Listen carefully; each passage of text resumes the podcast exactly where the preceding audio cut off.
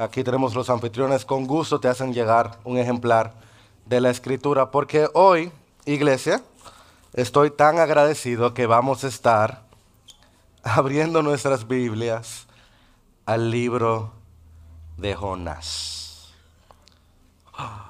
Así es, Jonás es un libro que ha cautivado la imaginación de la sociedad. Nada más hay que ver que cuando un libro logra un grupo de canciones de niños diferentes una de la otra, ese libro lo logró. Cuando tú logras que se hagan canciones de niños sobre ti, tú lo lograste. Y tenemos por ahí la que te dice que Jonás no le hizo caso a la palabra de Dios, ¿verdad? Esa se la sabe en un grupito por aquí a la izquierda. Luego hay otro grupo que se sabe la de levántate dormilón. No seas como ese otro grupito, no se la saben por ahí otro grupito. Pero la nueva generación se sabe la de oh, oh, oh, oh, eso es lo que tienen bebés, se la saben esa. Porque esa yo busqué ayer y tenía ya 62 millones de reproducciones. Y es nueva la canción. Así que si tú no tienes bebé chiquito, por eso tú no te la sabes, ni tienes sobrinito. Pero los que tienen bebé chiquito se la saben esa. Eh, pon una canción infantil y esa es la que tiene más views. Cuando tú logras que sean canciones infantiles, tú llegaste a al zeitgeist, a, la, a la conversación pública, pero, pero, Jonás no es un cuento de niños. Jonás no es un cuento de niños, y mucho menos Jonás no es una historia de ballenas. O sea, la ballena se ha llevado la, la, luz del libro y la ballena se menciona en tres versículos y no una ballena. Porque Jonás ni siquiera es un cuento feliz. De hecho, Jonás muestra uno de los eventos más tristes y más comunes de la vida del pueblo de Dios. Es triste porque es común. Jonás es la historia de un niño que le levanta su puño a su padre. Eso es. Que le saca la lengua. Que le dice a su padre, yo no te quiero no me gusta tu voluntad, no me gusta lo que tú dices, yo no entiendo lo que tú haces, por tanto yo no voy a hacer lo que tú me pides. Jonás es la historia de un profeta que no quería ser profeta. Y no solo eso. Jonás es una historia que muestra de cómo Dios actúa en su ira. ¿Cómo es Dios actuando a lo largo de los libros de la Biblia, la mayoría de ellos, cómo es que Dios actúa en su ira. Y es que Dios en su ira se acuerda de su misericordia. El Dios que nosotros servimos, la razón por la que estamos aquí, es porque Dios es un Dios que se complace en perdonar. Dios disfruta perdonar. Dios se agrada en las segundas oportunidades multiplicadas por la existencia. Él se complace en salvar. La salvación viene de Él. Y eso los ninivitas tenían que conocerlo. Y lo iban a conocer.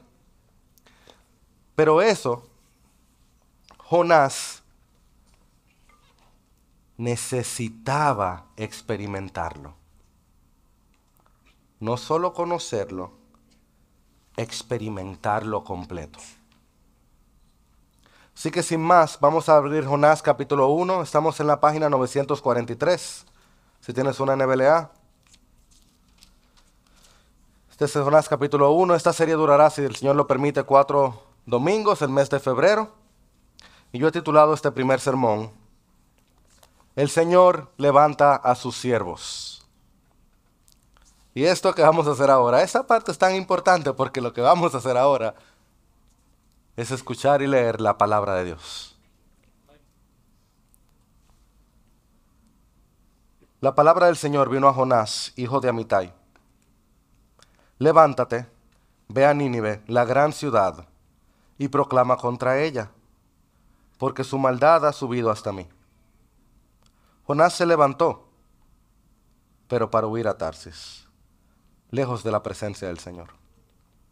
Y descendiendo a Jope, encontró un barco que iba a Tarsis, pagó el pasaje y descendió en él para ir con ellos a Tarsis, lejos de la presencia del Señor. Pero el Señor desató sobre el mar un fuerte viento y hubo una tempestad tan grande en el mar que el barco estuvo a punto de romperse. Los marineros tuvieron miedo y cada uno clamaba a su Dios y arrojaron al mar la carga que estaba en el barco para aligerarlo. Pero Jonás había bajado a la bodega del barco, se había acostado y dormía profundamente. El capitán se le acercó y le dijo, ¿Cómo es que estás durmiendo? Levántate, invoca a tu Dios. Quizás tu Dios piense en nosotros y no pereceremos. Y cada uno dijo a su compañero, vengan, echemos suertes para saber por causa de quién nos ha venido esta calamidad. Y echaron suertes. Hmm. Y cayó la suerte sobre Jonás. Entonces le dijeron, decláranos ahora por causa de quién nos ha venido esta calamidad. ¿Qué oficio tienes y de dónde vienes? ¿Cuál es tu tierra y de qué pueblo eres? Él les respondió, soy hebreo y temo al Señor Dios del cielo, que hizo el mar y la tierra. Los hombres se atemorizaron en gran manera y le dijeron, ¿qué es esto que has hecho? Porque ellos sabían que él huía de la presencia del Señor por lo que le había declarado. Ellos le preguntaron, ¿qué haremos contigo para que el mar se calme alrededor de nuestro? Pues el mar se embravecía más y más. Y él les respondió, tómenme y láncenme al mar, y el mar se calmará alrededor de ustedes, pues yo sé que por mi causa ha venido esta gran tempestad sobre ustedes. Los hombres se pusieron a remar con afán para volver a tierra firme, pero no pudieron porque el mar seguía embraveciéndose contra ellos. Entonces invocaron al Señor y dijeron, te rogamos, oh Señor, no permitas que perezcamos ahora por causa de la vida de este hombre, ni pongas sobre nosotros sangre inocente, porque tú, Señor, has hecho como has deseado. Tomaron pues a Jonás y lo lanzaron al mar, y el mar se aquietó de su furor. Y aquellos hombres temieron en gran manera al Señor. Ofrecieron un sacrificio al Señor y le hicieron votos. Y el Señor dispuso un gran pez que se tragara a Jonás. Y Jonás estuvo en el vientre del pez tres días y tres noches. El Señor bendiga su palabra. Dios bendícenos hoy escuchando tu palabra, entendiendo tu palabra, aprendiendo de ti y obedeciéndote a ti, oh Dios, que creó el cielo y la tierra y la controlas y que envías el mar y no nos sueltas. Dios que nos persigues cuando huimos, ayúdanos Señor, persíguenos hoy. Permítanos Señor escucharte a ti.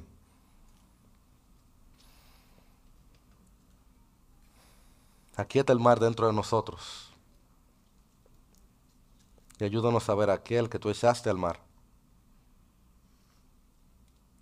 para poder estar en paz contigo. En la mañana de hoy voy a explicar un poco esta historia primero.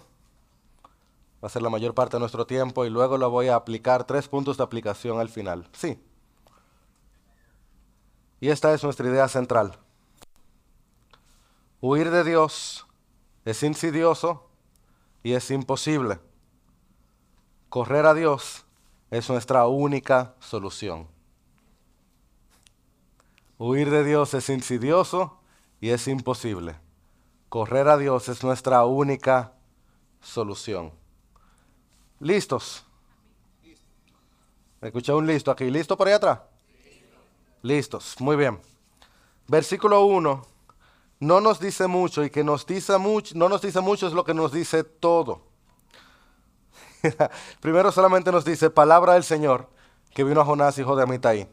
Ahora vamos a ver esto de Jonás, hijo de Amitai, que no nos diga mucho es súper importante. De Jonás. Pero que diga palabra del Señor es lo que nos deja ver que Jonás era un profeta. Eso es lo que nos califica a Jonás, es lo que nos muestra quién era Jonás. Cuando en la escritura se habla un palabra del Señor que vino a cuando te encuentres eso en el Antiguo Testamento, eso es lo que te ubica que estás en un libro de los profetas. De manera particular, Jonás está, para los que vamos conociendo la Biblia mejor, catalogado como un profeta menor. Eso es así porque no hizo gran cosa. No, no, no. Los profetas menores son los menores porque son más cortos. Es por su longitud. Ok. Jonás está entre los profetas menores que son doces. Y yo me aprendí una cancioncita que no lo voy a decir ahora porque no tengo tiempo. Pero Jonás es el sexto de los profetas menores. Súper. Dos páginas tiene, ¿lo ven? Lo abre, le da la vuelta. Ahí está. Por eso profeta menor. Hizo algo muy chulo. O sea, está chulísimo. Pero que solamente diga Jonás, hijo de Amitai, te muestra que era alguien que solamente con su nombre, con toda probabilidad, la gente iba a saber quién era. Y si tú tienes una Biblia física, eh, quizás también las virtuales lo hacen, cuando te dice Jonás, búscalo ahí en tu Biblia, tiene como una palomita o un, un pie de página o algo ahí, arriba del nombre. Sí, ¿verdad? Y te lleva a Segunda de Reyes 14:25, por si acaso. No vamos a ir ahí, pero yo quiero como hacer solamente la salvedad rapidito, porque es la introducción y voy a tener que volverlo a mencionar al final del capítulo, es como que tú necesitas ese contexto para saber más o menos quién era Jonás. Valga la aclaración, es como si yo te digo, en los días del jefe, ¿de quién estoy hablando? Tú necesitas un poquito de contexto para saber. Ok, cuando se habla de Jonás, hijo de Amitai, hay otro, solamente otro verso en el Antiguo Testamento que te habla de Jonás, hijo de Amitai. Versos súper importantes, ese es Segunda de Reyes 14. Y lo que ese verso te habla es que, ufa, es tan importante. Ustedes deberían dejarme predicar dos horas de vez en cuando, ¿está bien?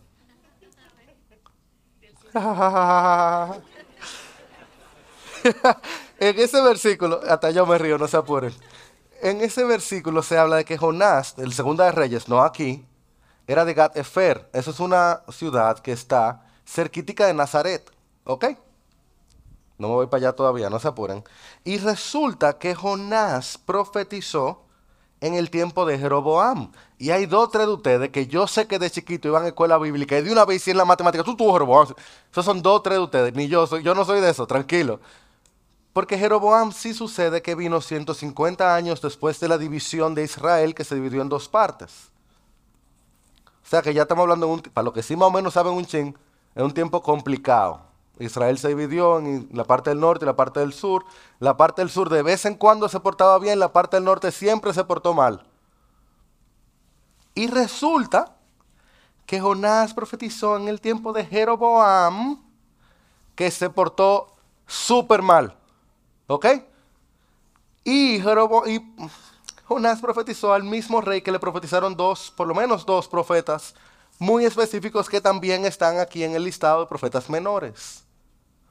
Oseas y Amós. Y esos dos profetas le dijeron de todo a Jeroboam. De todo. Por el tipo de rey que era y el tipo de vida que se estaba viviendo en Israel en ese tiempo. ¿Ok? Si tú te lees el libro de Amós o te lees el libro de Oseas, pero específicamente Amós 7, las cosas que se le dicen a, a Jeroboam son complicadas, y al Israel de Jeroboam. Ok, ¿me siguen? ¿Y eso qué tiene que ver con Jonás?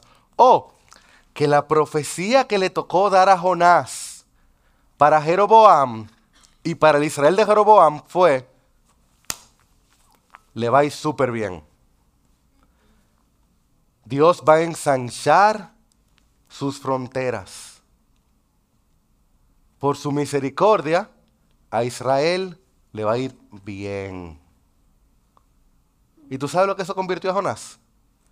¿Qué tú crees? Un héroe nacional. O sea, tú tienes dos profetas diciendo ramping plan, ramping plan, ramplimazo, ramplimazo. Y luego llega Jonás y Dios le envía a decir, en su misericordia, se van a ensanchar las fronteras. Wow, Jonás le tocó, esas profecías son buenas. Y no fue que él se lo inventó, no fue que Jonás era un falso profeta, no, no. Dios lo envió a profetizar a Israel prosperidad. Oye, cualquiera profetiza eso. Y más que no era que él lo hizo por mal, Dios lo envió a profetizar a Israel prosperidad. Ese contexto es vital para entender lo que está sucediendo con Jonás.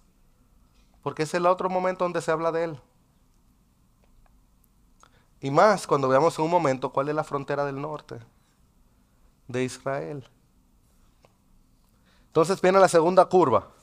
Profeta, que le había tocado profetizar prosperidad. Segunda curva, versículo 2 levántate, ve a Nínive y profetiza contra ella. Nínive es una ciudad tan antigua que en Génesis 10 se habla de la fundación de Nínive.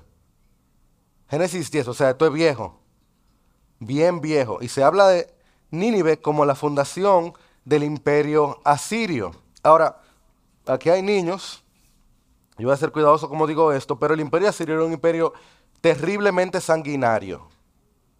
Era un imperio conocido y reconocido como un imperio sanguinario. No solamente para ganar las guerras, sino que hacían cosas como la siguiente. Ellos, a los principales, cuando vencían una nación o una ciudad importante, ellos le cortaban las piernas y un brazo. Le dejaban el otro brazo y luego los jefes iban y lo saludaban mientras se iban muriendo. El brazo que le quedaba, como una manera de demostrar su señorío. Algo también común que ellos hacían, escuchen esto, cuando decapitaban o degollaban a los enemigos vencidos, ellos lo ponían en estacas, la parte desmembrada, y hacían que los familiares de los desmembrados anduvieran en un desfile por la ciudad con la estaca. Para no solo vencer la nación, sino vencerle su espíritu, quebrar completamente su espíritu. Eso rompe el alma, ¿verdad? Era una ciudad, era una nación, era un imperio corrupto.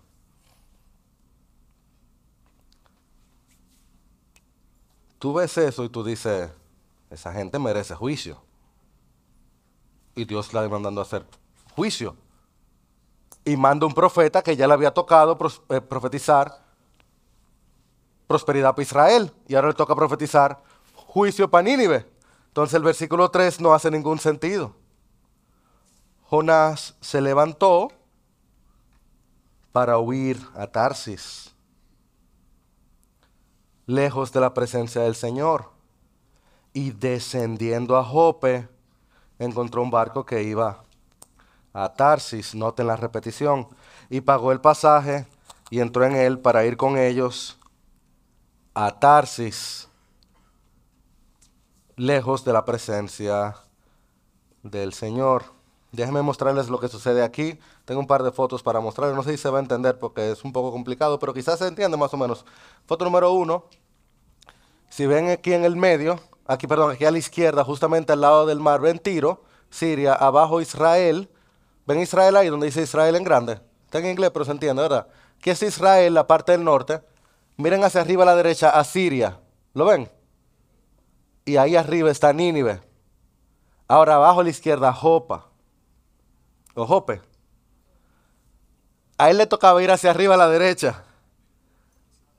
O al noreste. Pero ¿para dónde cogió Jonás? Abajo a la izquierda. O al sur oeste. Y ahora voy a mostrar para dónde creemos que estaba Pero antes de hacerlo, por favor, noten qué, lo que hay, es lo que hay a la derecha de Israel. ¿Ven que dice el desierto arábico? ¿Qué le tocó a Jonás profetizar? Expansión de las qué? De las fronteras. ¿Cuál es la frontera del norte de Israel? Si no es la misma Siria. Este es un momento donde Asiria está débil. Quédense con eso porque nos tocan tres semanas más de Nínive, ¿verdad? De Asiria. Pero ponme la próxima foto. Miren hoy dónde queda Nínive. Nínive sigue siendo una ciudad hoy en Irak. Bueno, en Mosul está lo que sería Nínive. Miren Nínive allá arriba a la derecha. Y miren aquí abajo a la izquierda. Miren Haifa. Lo pueden ver a la izquierda ahí mismo. Ese, punto pequeñito, Haifa. Aquí es Israel, Haifa. Haifa es Jope hoy. Chulísimo, un lugar lindísimo. Mi esposo y yo tuvimos una, comidita ahí muy, muy bonito. Un, un lugar como de chulísimo. Y cuando vimos, ah, que Haifa es Jope. Miren lo lejos que está una cosa de la otra. No recuerdo exactamente el trayecto, debí, recordarme, perdón, pero es un viaje lo que le tocaba, pero es justamente el lado contrario. Ahora quiero mostrarle, miren lo lejos que está Nínive y de eh, Haifa, de Jope, pero por favor, muéstrame la próxima foto. Tarsis está en uno de dos lugares. Miren Lebanon o Líbano, miren Israel, ¿verdad? Jerusalén, eh, quedaría un poquito arriba donde dice Jerusalén. Tarsis quedaba en uno de dos lugares, o el sur de España o en Sicilia, en Italia. Eso está muy diferente a Nínive, a que Nínive ni sale aquí ya. O sea, fue totalmente el lado lo más opuesto que Jonás pudo haber ido. Tarsis era en la escritura como el límite, en el Antiguo Testamento, como el límite occidental que se podía conocer. Es como, no, vete para allá, lo más lejos que tú puedas. Un viaje de posiblemente meses era el que estaba ocurriendo, un viaje costoso. Jonás tiene que haber dado todo lo que podía dar para poder irse lo más lejos que él pudiera. Y noten que el texto, lo, yo lo enfaticé, repite, Tarsis, Tarsis, Tarsis. El lenguaje es muy cuidadoso. Y también es cuidadoso porque dice, yo voy a dar un segundo, pero dice, Dios le dijo a Jonás que vaya a Nínive, ¿verdad? Dice el versículo 3, mírenlo conmigo si tienen su ahí. Jonás se levantó, el sermón se llama El Señor levanta a su siervo, ¿verdad? Jonás se levantó y próxima palabra, pero, pero, y dos veces nos dicen que Él quiere ir lejos de qué. Mira, mira, si Dios habló no hay pero que valga. Los pero no van con Dios. No en ese orden. Algunos de ustedes entienden que la piña y la pizza va bien. Y está bien. Ese es su libre albedrío. Corrompido por la caída, pues ese es su libre albedrío.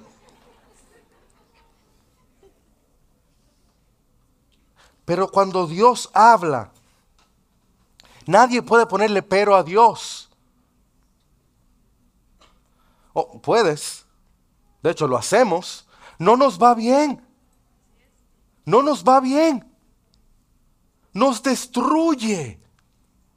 Mira, el, texto, oye, es, una belleza. Jonás es una belleza literal. Lo más chulo es que cualquiera le dice, oye, qué buena historia. Pero si te sientas a leerlo con cuidado, el versículo 3 es una belleza y luego lo hacen el 5 otra vez. Dice, él descendió a Jope. Parece un detalle geográfico, pero es más de ahí. Porque luego dice que él bajó a la nave. No dice que él entró. Eso es una mala traducción. No es que él entró a la nave. Él desciende a la nave. Él desciende a Jope. Él desciende a la nave. Y luego el versículo 5 dice que él está en el corazón de lo más profundo de la nave. Que le pusimos en la bodega porque no había como otra forma de llamarle. De que el basement, ¿verdad? Es que es hacia abajo que va.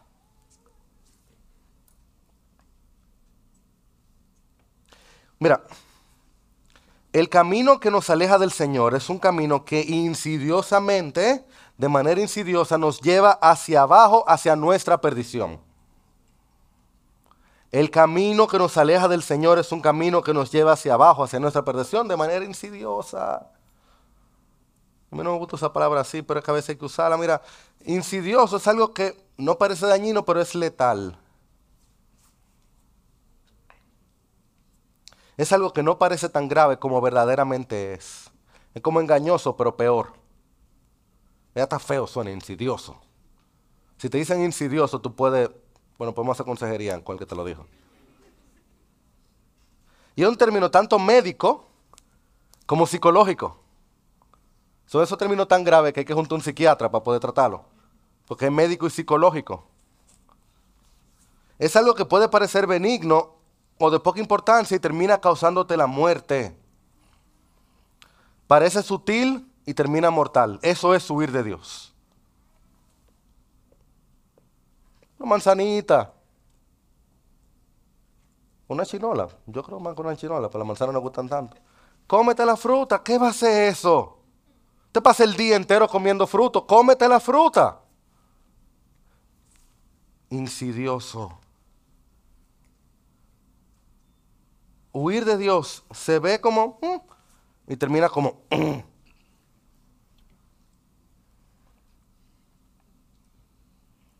Y el versículo 4 es Dios siendo Dios. Compasivo ha sido Señor, lento para la ira y grande en amor.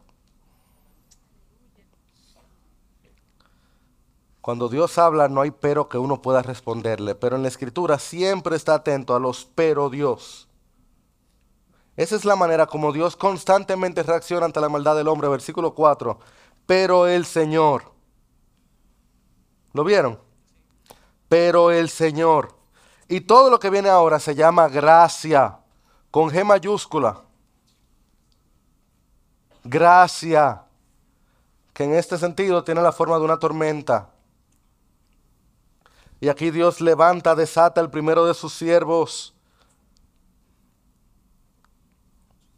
Dios levanta a su siervo el fuerte viento, la tormenta.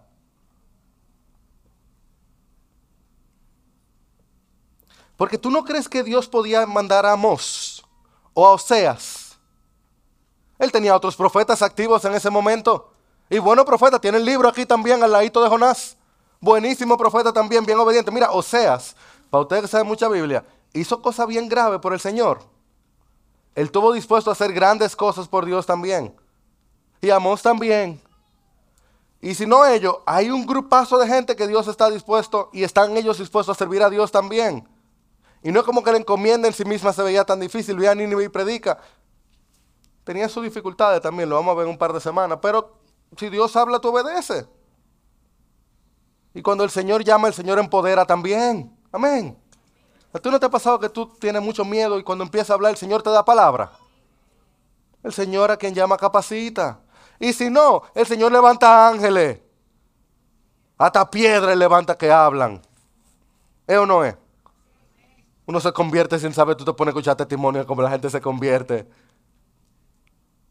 El Señor estaba en su perfecto, omnipotente derecho de decir, Jonás, bye.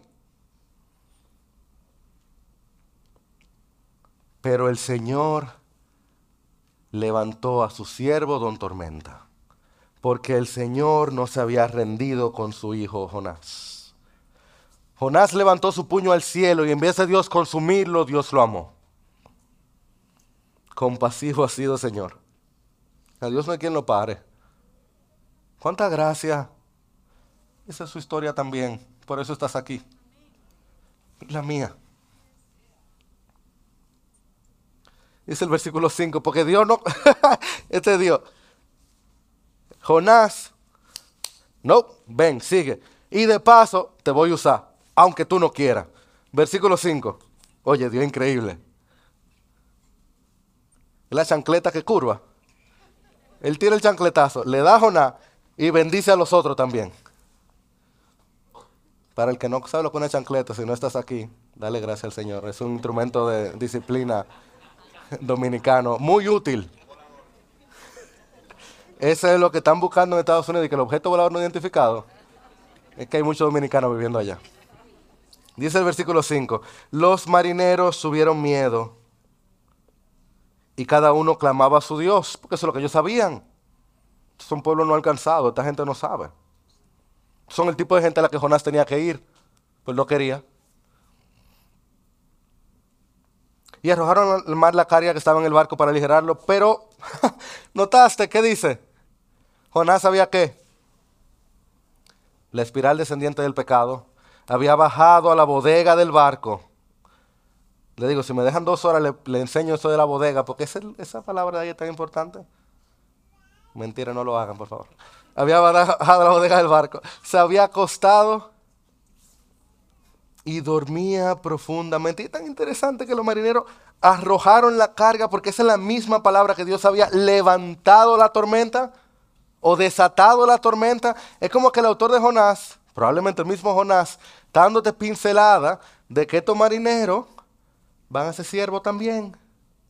Dios levantó la tormenta, desató la tormenta y ahora están los marineros desatando la carga, arrojando la carga, pero no funciona.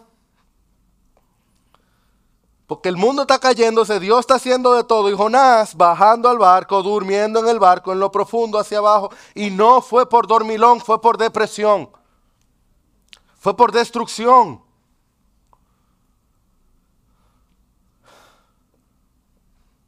¿Qué le queda a un hombre de fe cuya identidad era ser un profeta que lo ha vendido todo, lo ha dejado todo para irse a un lugar que él no conoce? Solo, sin nada y más importante todavía, sin nadie. Porque este hombre ha decidido negar a Dios. Piensa tú hoy qué te pasaría si tú niegas a Dios. Mucho peor para Jonás, porque su identidad era ser el profeta, el héroe nacional. No es como que él iba a la iglesia los domingos. Su identidad era ser hebreo, profeta hebreo y lo ha dejado todo. Dormir era lo que le quedaba. Jonás es el hombre, metafóricamente hablando, que ha escuchado la voz de la mujer de Job, que le dijo a Job, maldice a Dios y muérete. Metafóricamente eso es lo que le ha hecho. Es lo que quiere morirse. Y si no me creen, vamos a seguir leyendo.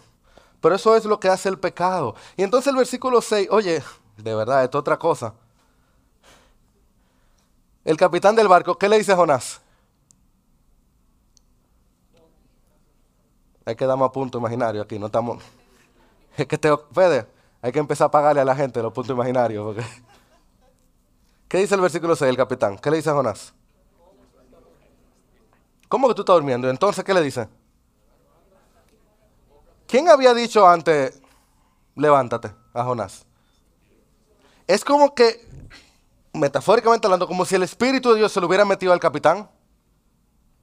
Usando las palabras de Dios, le dice, hey, ¿qué es lo que tú haces durmiendo? Hey, levántate.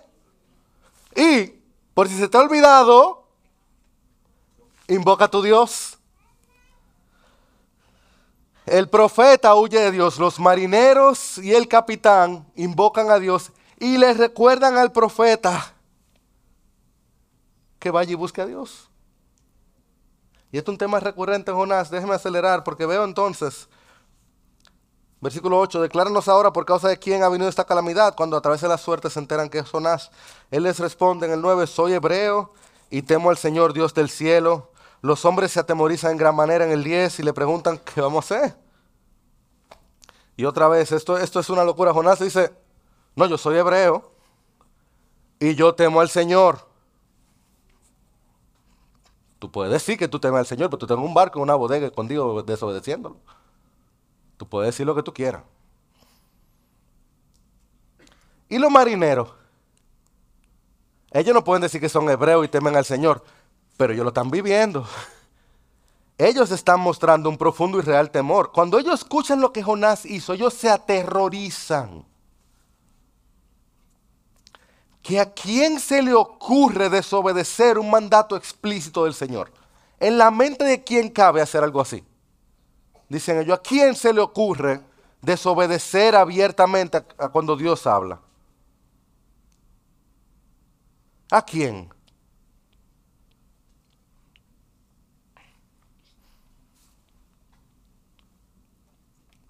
Iglesia, nosotros desobedecemos la palabra de Dios porque nosotros no lo pensamos bien. Pero esa reacción de los marineros es la reacción natural y consecuente cuando Dios habla y uno la desobedece.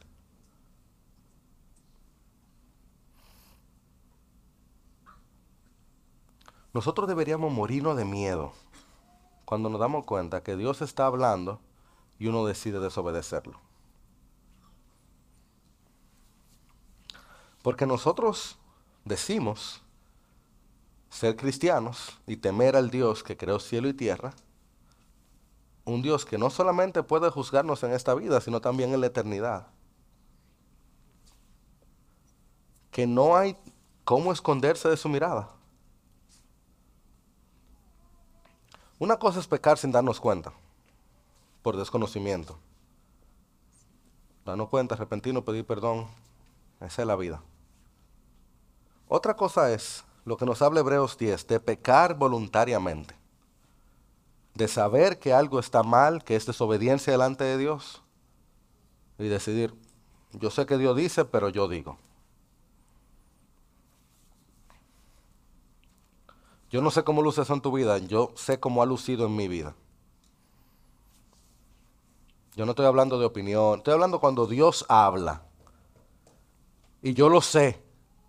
Y yo digo, sí, sí, Dios dijo, pero... Iglesia, cuando Dios habla no hay peros. Porque no hay cómo huir de la presencia de Dios, es imposible. No hay forma de dormir para callar nuestra culpa. Ni dónde correr que no nos vaya a alcanzar.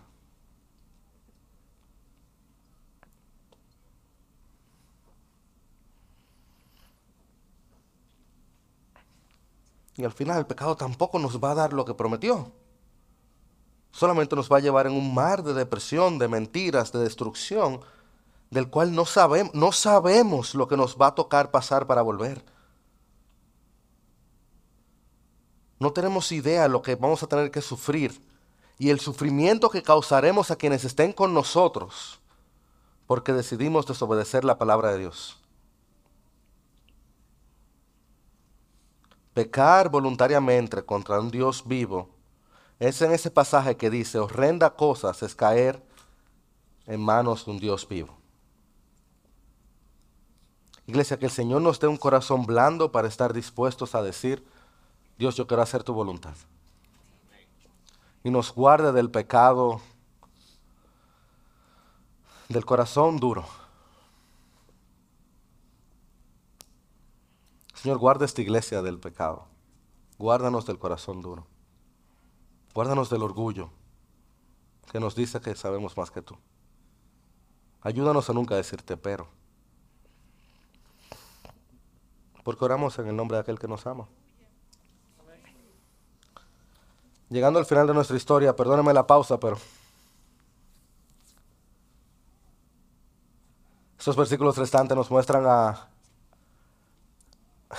los marineros encontrándose con un dilema que debían haber derretido el corazón de Jonás. Ellos saben que Jonás es el culpable.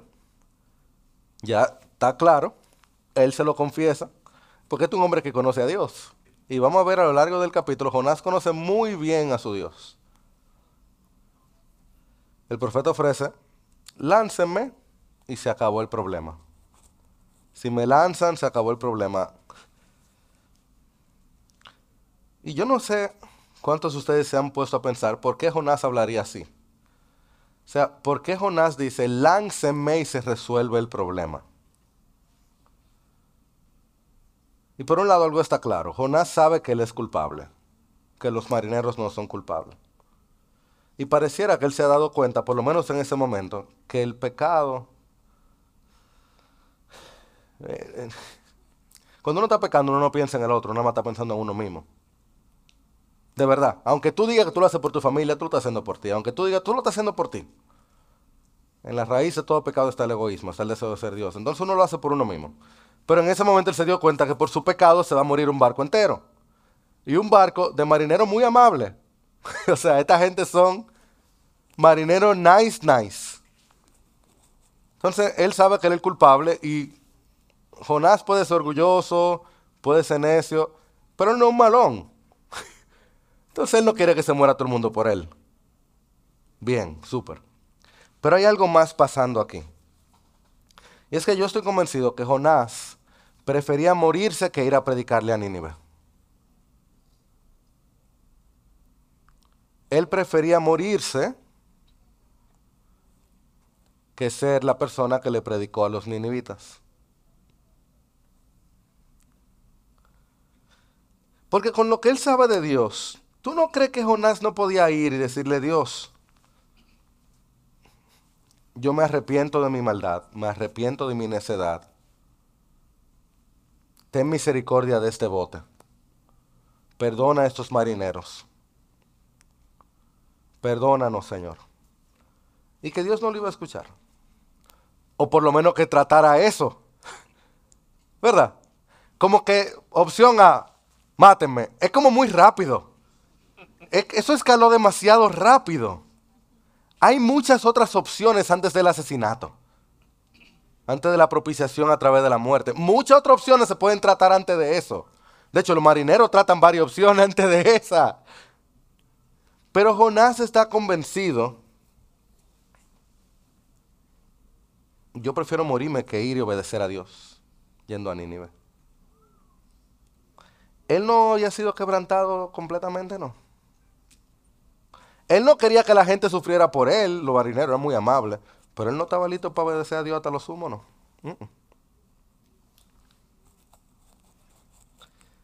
Eh, él era siervo de Dios de nombre, a regañadientes.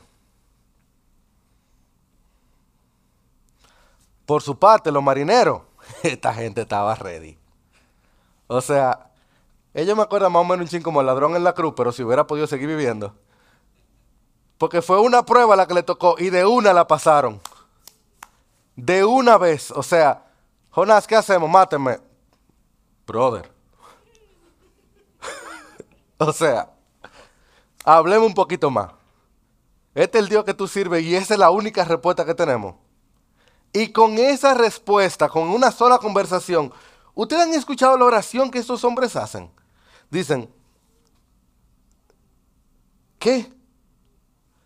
¿Dónde que lo dicen? Entonces invocaron al Señor y dijeron, te rogamos, oh Señor, no permitan que perezcamos ahora por causa de la vida de este hombre, no ponga sobre nosotros sangre inocente. Y oye, oye lo que dicen, esa oración uno como que no la hace cuando está en sufrimiento, oye lo que dice, porque tú, Señor, has hecho como has deseado. Ojalá yo ora así, Señor, tú eres el Dios soberano. Y entonces lo hacen, dice, tomaron pues a Jonás y lo lanzaron al mar y al mar cesó en su furia. Esa fue la orden del profeta, aquel que le predicó del Señor. Pero ellos no se quedaron ahí. Nótese que ellos no eran uno pragmático, uno que estaban buscando sacarle algo a Dios, porque ¿qué pasa luego? Y aquellos hombres temieron en gran manera al Señor, ofrecieron un sacrificio al Señor y le hicieron voto. Esta gente se comprometían con el Señor. Bautismo por fuego. Estos son siervos del Señor, la verdad. De marinero perdido a siervo del Señor. Oye, hay una cita de Crisóstomo del, del siglo III que habla de, de, por qué esos hombres reman, tratan, luchan, tratan, pero no pueden. Y Crisóstomo, con su acostumbrado poesía, dice, echaron por la borda las mercancías que estaban en la nave en el mar, pero la nave no se hacía más liviana porque toda la carga permanecía dentro de ella, el cuerpo del profeta, la carga pesada, no según la naturaleza del cuerpo, sino por el peso del pecado. Porque nada es tan pesado y oneroso de llevar como el pecado y la desobediencia.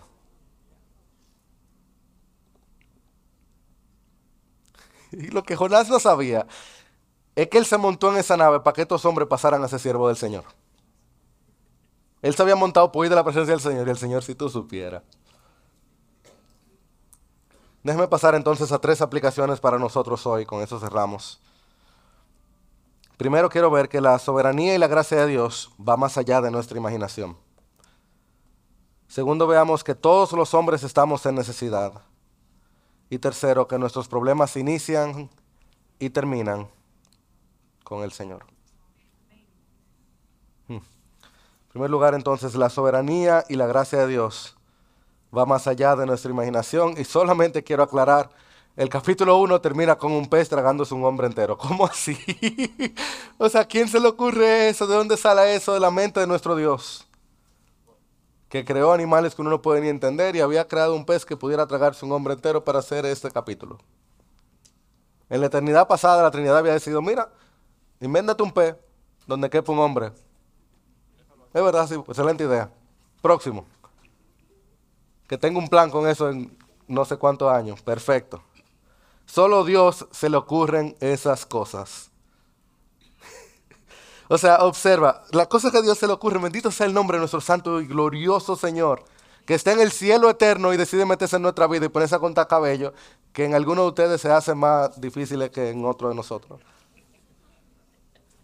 O sea, Jonás no quería ir a Nínive a anunciar juicio, ¿verdad? Contra unos gentiles sanguinarios. Él no quería ir allá. Dios usa un grupo de marineros para mostrarle misericordia a Jonás. ¿Quién se le ocurre eso? Al Dios santo y cercano, que amaba a Jonás tanto como para hacer una cosa así. Jonás quería huir del llamado de Dios de ir a los gentiles. Dios hizo a los gentiles marineros ir a Jonás. Y usó a Jonás para salvar a los marineros gentiles. ¿A quién se le ocurre eso? O sea, es que, Dios es otra cosa. Solo el soberano Dios hace cosas así. La necedad de Jonás no acortó el brazo del Señor para salvar.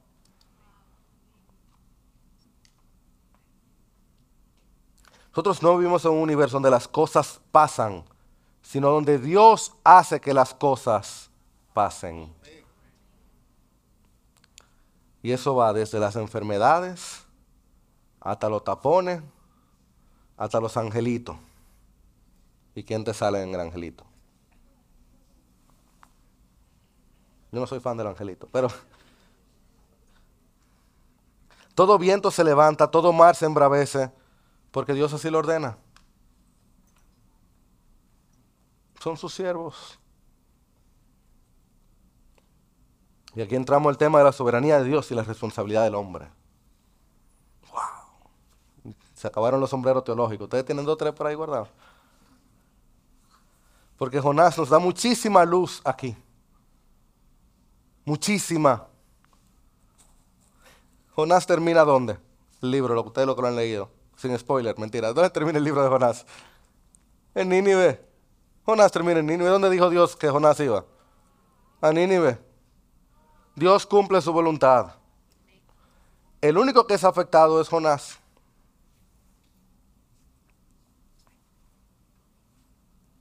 Dios sigue siendo soberano. Su gracia va a ser glorificada, va a ser mostrada. La pregunta es si nosotros vamos a ir a la buena o por ballena.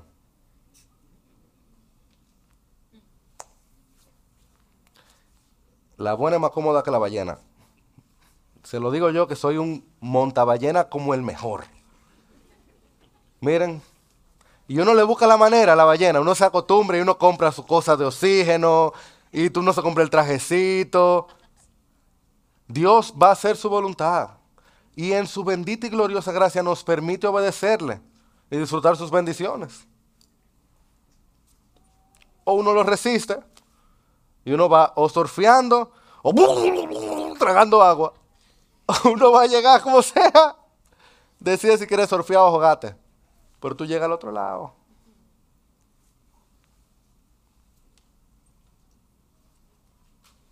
Segundo lugar. Ah, de paso, iglesia, vayamos por la buena. Porque el glu, glu, glu, glu, me duele la garganta. Y sus caminos, que no son nuestros caminos, son más altos, son más buenos, son gloriosos, son santos, nos bendicen, bendicen a los demás.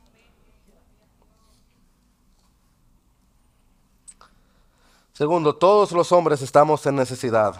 Todos, todos, todos los hombres estamos... Oh, oh, mi reloj se paró. todos los hombres estamos en necesidad. Todos nos inclinamos a la rebelión. El pecado nos acompaña a todos. A todos. Lo que cambia es el tipo de pecado. Tú pensarías que en el libro de Jonás lo malo van a ser los ninivitas. Y tú te encuentras un profeta y unos marineros. El profeta durmiendo y los marineros despiertos. Eso da mal. Tú piensas, le van a robar, lo van a matar. La diferencia está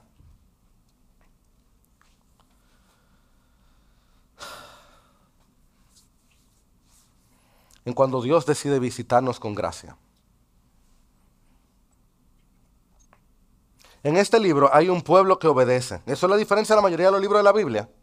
Dios siempre está hablando en la Biblia y el pueblo siempre lo está resistiendo. En este libro, a diferencia de la mayoría de los libros de la Biblia, el pueblo obedece y responde, gloria a Dios, qué bueno, qué bendición. Solo que el pueblo es un pueblo gentil que no conocía a Dios. ¿Y por qué? Porque Dios mostró gracia todos estamos en profunda necesidad.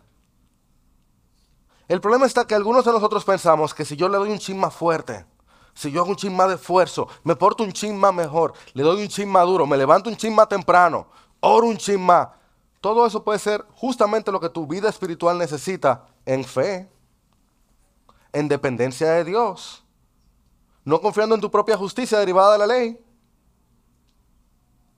sino la justicia que proviene de Dios, la que es en base de la fe en Cristo Jesús. No por tus obras para que nadie se gloríe. Tenemos, necesitamos humildad para reconocer que cualquiera se puede portar mejor que cualquiera por la gracia común de Dios. Cualquiera. Gente que nunca ha pisado una iglesia se porta mucho mejor que gente que tiene la vida entera en la iglesia. Gracia común de Dios. Y un nuevo creyente puede portarse mucho mejor que cualquier pastor de toda su vida que también se está portando bien. ¿Por qué? Por la gracia de Dios. Porque iglesia, en el bote de la vida, todos estamos a la merced de la gracia de Dios. Todos. Profundamente necesitados de la gracia de Dios. Alguien de aquí no necesita la gracia de Dios que me avise a ver qué hizo para volverse la cuarta persona de la Trinidad. Todos estamos a la merced de la gracia de Dios. Dime un amén si lo crees. Porque en, tercer lugar y último, nuestros problemas inician y terminan con Dios. Porque escucha iglesia, Dios te va a ordenar cosas que no te van a hacer sentido. Tú te vas a encontrar con situaciones que te van a chocar, que te van a sacudir, que te van a mover la teología, te van a mover la mente, que no te va a gustar. Lo vas a hacer. Es más, por tu fe tú vas a sufrir. Por la misma fe tú vas a sufrir. Y cuando eso venga, tu tendencia va a ser o a luchar o a correr. Luchar en tus fuerzas o correr lejos del Dios que lo mandó. Pero Jonás te muestra que no hay cómo escapar de la presencia de Dios. El mar va a seguir embraveciendo y va a seguir embraveciendo y va a seguir embraveciendo hasta que la carga no sea echada. Y por fuerte que seas, tú no puedes contra el mar. Y por mucho que logres, no podrás pulsarle a Dios. Y Dios no se rinde fácilmente. Aquí cito a Jerónimo. Hace 1600 años él dijo, el mar cesó su furor porque encontró lo que buscaba. El tiempo anterior a la pasión de Cristo fue uno perturbado por los errores del mundo, por los vientos en contra, con diversas opiniones. Toda la barca de la humanidad, creación del Señor, estaba en peligro. Pero luego, después de su pasión, vemos un mundo donde está la calma de la fe. Un mundo en paz y seguro para todos. Vemos un volverse hacia Dios y es así como podemos entender que después de Jonás entrar al mar, el mar se alivió de su furor.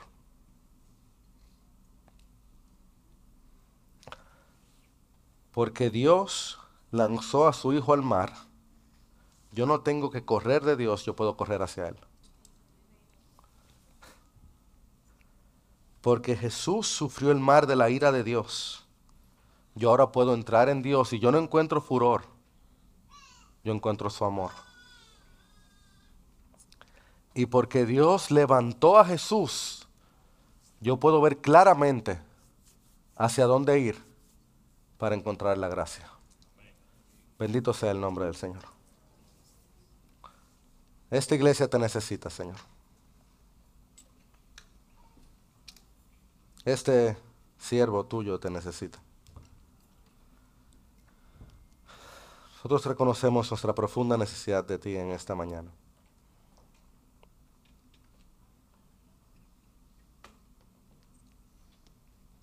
Nosotros hemos visto en nuestras vidas cómo nuestros pecados nos alcanzan.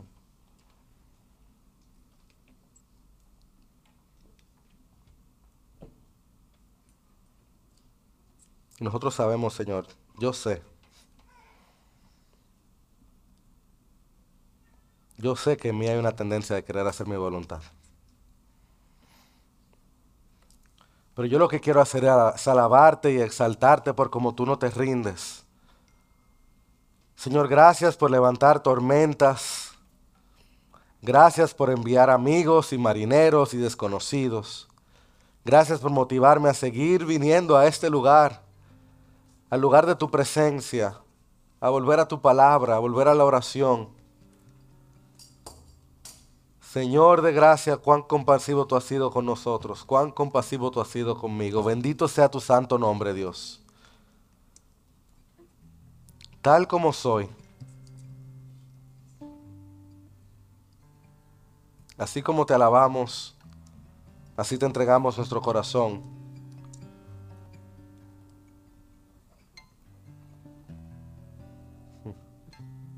Así te rogamos que no nos sueltes porque oramos en el nombre de aquel que se lanzó al mar por nosotros.